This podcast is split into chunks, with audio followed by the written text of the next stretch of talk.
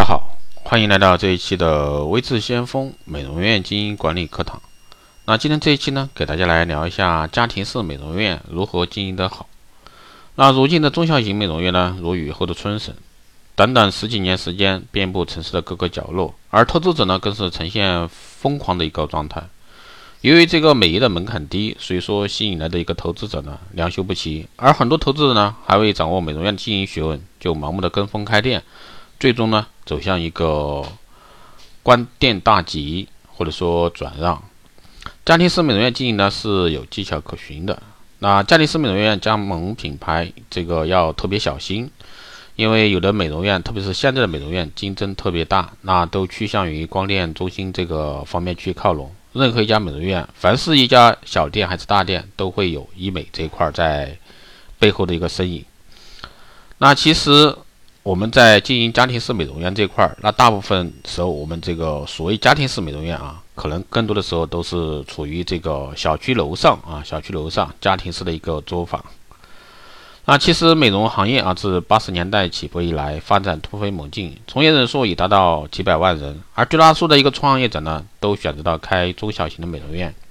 家庭式美容院呢，也属于这个中小型美容院中的一种，啊，备受投资者青睐。然而呢，随着市场竞争加剧，竞争非常激烈，很多家庭式美容院内的顾客呢，客流量非常低，销售业绩呢，自然不会很高。因此呢，这个提高客户的一个进店率，或者说你的客户啊，到店率，它是必须解决的一个问根本问题。虽然说很多时候家庭式美容院啊有它的优势，也有它的劣势。优势呢，就是因为所处小区，然后家庭式，然后第一租金成本低，第二呢就是方便快捷。但是弊端呢，就是它的一些，比如说经营项目啊，缺乏一些特色啊，缺乏一些特色。许多高档的美容院，因为消费虽然说很高啊，但是呢，因为他们有很多特色的一个增值服务，所以说业绩不会太差。那在这一点上呢，这个家庭式美容院完全可以去借鉴，用特色的产品和项目呢，抓住顾客的眼球。还有呢，就是如果说你正式计划投资开一家家庭式美容院的话，首先就需要严谨的定性和定量的分析。如果说你的美容院针对中高收入消费群体，那么就要将店铺选择在环境优雅的购物中心、商业街、高档住宅区。通常来说，美容院并不需要专门去寻找临街房，因为临街房这个租金是非常高，相对来说你的成本也会非常高。所以说，大家在这块的话，完全可以选择针对你的定位啊去选择店面。比如说，如果说你是定位家庭式中高端的，那你去找这种。中高端的啊，这个住宅小区啊，这样的话去相对来说比较符合你的定位，就是像刚刚说的啊，第一个呢，你的租金相对来说会便宜一些；第二呢，就是说你的一个客户群体都是在你这个小区内，所以说这个方式的话也是比较可取的。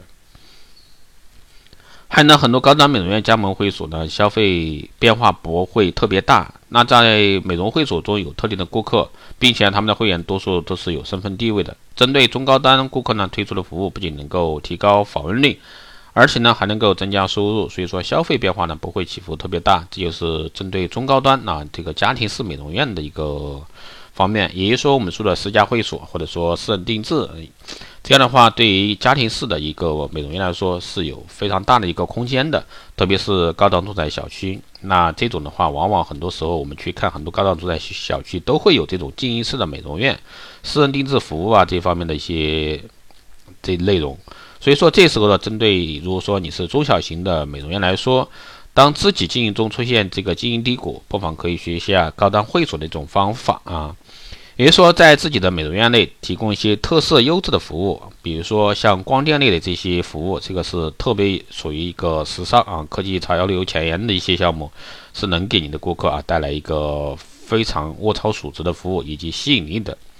所以说，大家如果说你是经营家庭式美容院，可以往这方面去转变。那以上呢就是简短的啊，给大家来聊了一下这个家庭式美容院的一个经营方式。